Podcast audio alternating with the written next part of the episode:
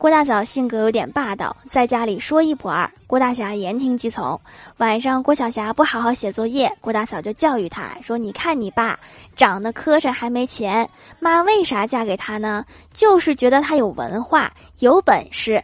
你好好念书，长本事，将来也娶一个像妈这么漂亮的媳妇儿。”郭晓霞听完，惊恐的看着郭大嫂，一咬牙就把书扔到了一边，说：“不念了，省得将来受气。”这么小就有阴影了。